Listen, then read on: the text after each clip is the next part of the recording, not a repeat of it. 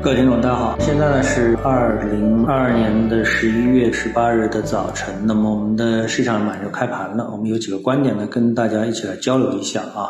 对于熟悉我们节目的听众来说的话呢，可能有人会觉得你的一个观点啊，是不是有一些过于重复？就是你老是坚持这样一个观点，然后呢，没有什么新意，老是说涨涨涨。那么市场呢也经历了很多的波动，但你为什么是坚持涨涨涨啊？这个是不是我们更愿意接受一些市场的一些波动的？啊？那么对于投资者而言的话呢，我个人理解啊，就是很想去接受一些求新求异的东西，就是在这种波动当中啊，寻找一种刺激。啊，但是对于我来说啊，就是说经历这么多市场的波动之后，我更愿意寻找一些这种确定性啊，就是在确定性当中啊，寻找到机会。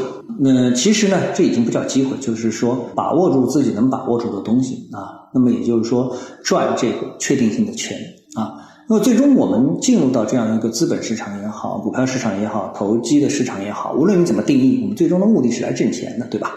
我们并不是说来享受这个市场啊上上下下的感觉啊。那么对于我们的现在这个市场而言的话呢，我们总是想说，哎，贯穿整个市场就是大盘波动的一个表象的背后，那么它的一个途径啊，它的一个逻辑是什么？那么在这两天的市场当中，我们可以看到，比如说美股市场啊，它持续的上扬，但是今天呢出现了回落。那这个回落正常不正常？也正常啊，就是说，因为它这个背后啊有一条线，就是美联储啊。美联储呢里面无论是鸽派也是鹰派啊，我们不管他们是洗脑啦，还是怎么样，还是想给韭菜洗脑，他们就始终啊坚持他们给这个市场灌输的一个理念，就是说，哎，通胀没下来，我就必须加息；通胀没下来，我就必须加息。所以呢，这种所谓的鹰派的观点，今天呢正好碰到了这个美联储当中啊最鹰派的一个角色，叫布拉德的。那么他呢，哎，就是说啊，就加息加息加息，加的大家呢心慌慌的，又把这个指数呢从标普四千呢给干到了接近三千九的位置啊，这就是美股市场。但是这个到底对我们的 A 股市场有没有什么太大的影响呢？哎，我认为我们 A 股市场呢，又有我们自己 A 股市场的一个逻辑啊。A 股市场什么逻辑？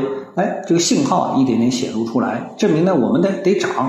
啊，得涨，为什么得涨呢？你看，哎，我们说债券市场啊，那么如果说当我们的股票市场没投资机会的时候呢，我们的钱呢，哎，就会去投到这个债券市场啊。于是呢，这个债券市场呢，给我们一个很稳定的回报，尽管不高，对吧？好，哎，突然之间啊，这个债券市场下跌了，为什么？就大家把债券给抛了啊，这很简单，我们把债券抛了，抛了之后钱到哪里去了？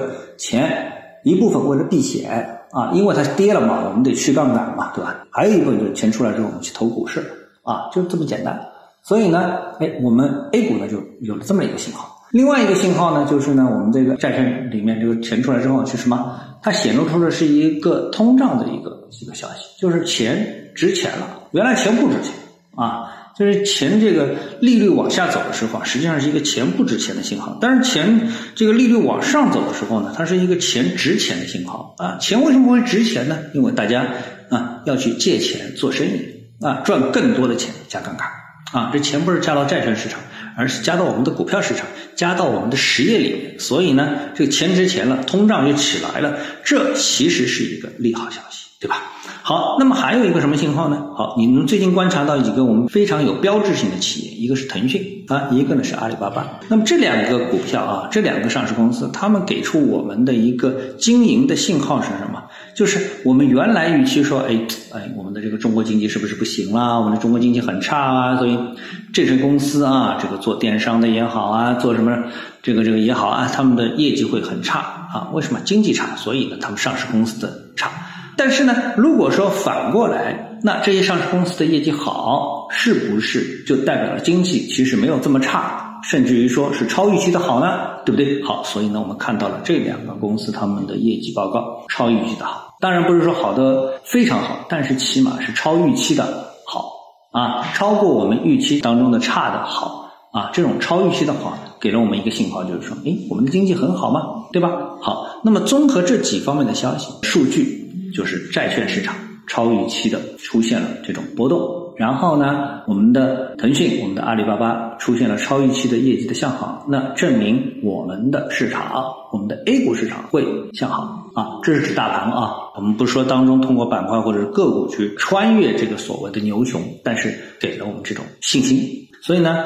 我想呢，今天从这个阿里也好，腾讯也好，这样的一个财报当中给我们透露出这个信息，这样的一个点，你是不是 get 啊？接到了吗？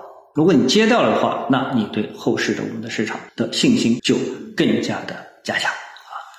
今天呢，跟大家聊到这里啊，那么各位呢有什么想法或者是感受啊，欢迎在评论区呢一起交流，也希望各位啊多多点赞、转发、订阅我的频道专辑啊，我们下期的节目时间再见。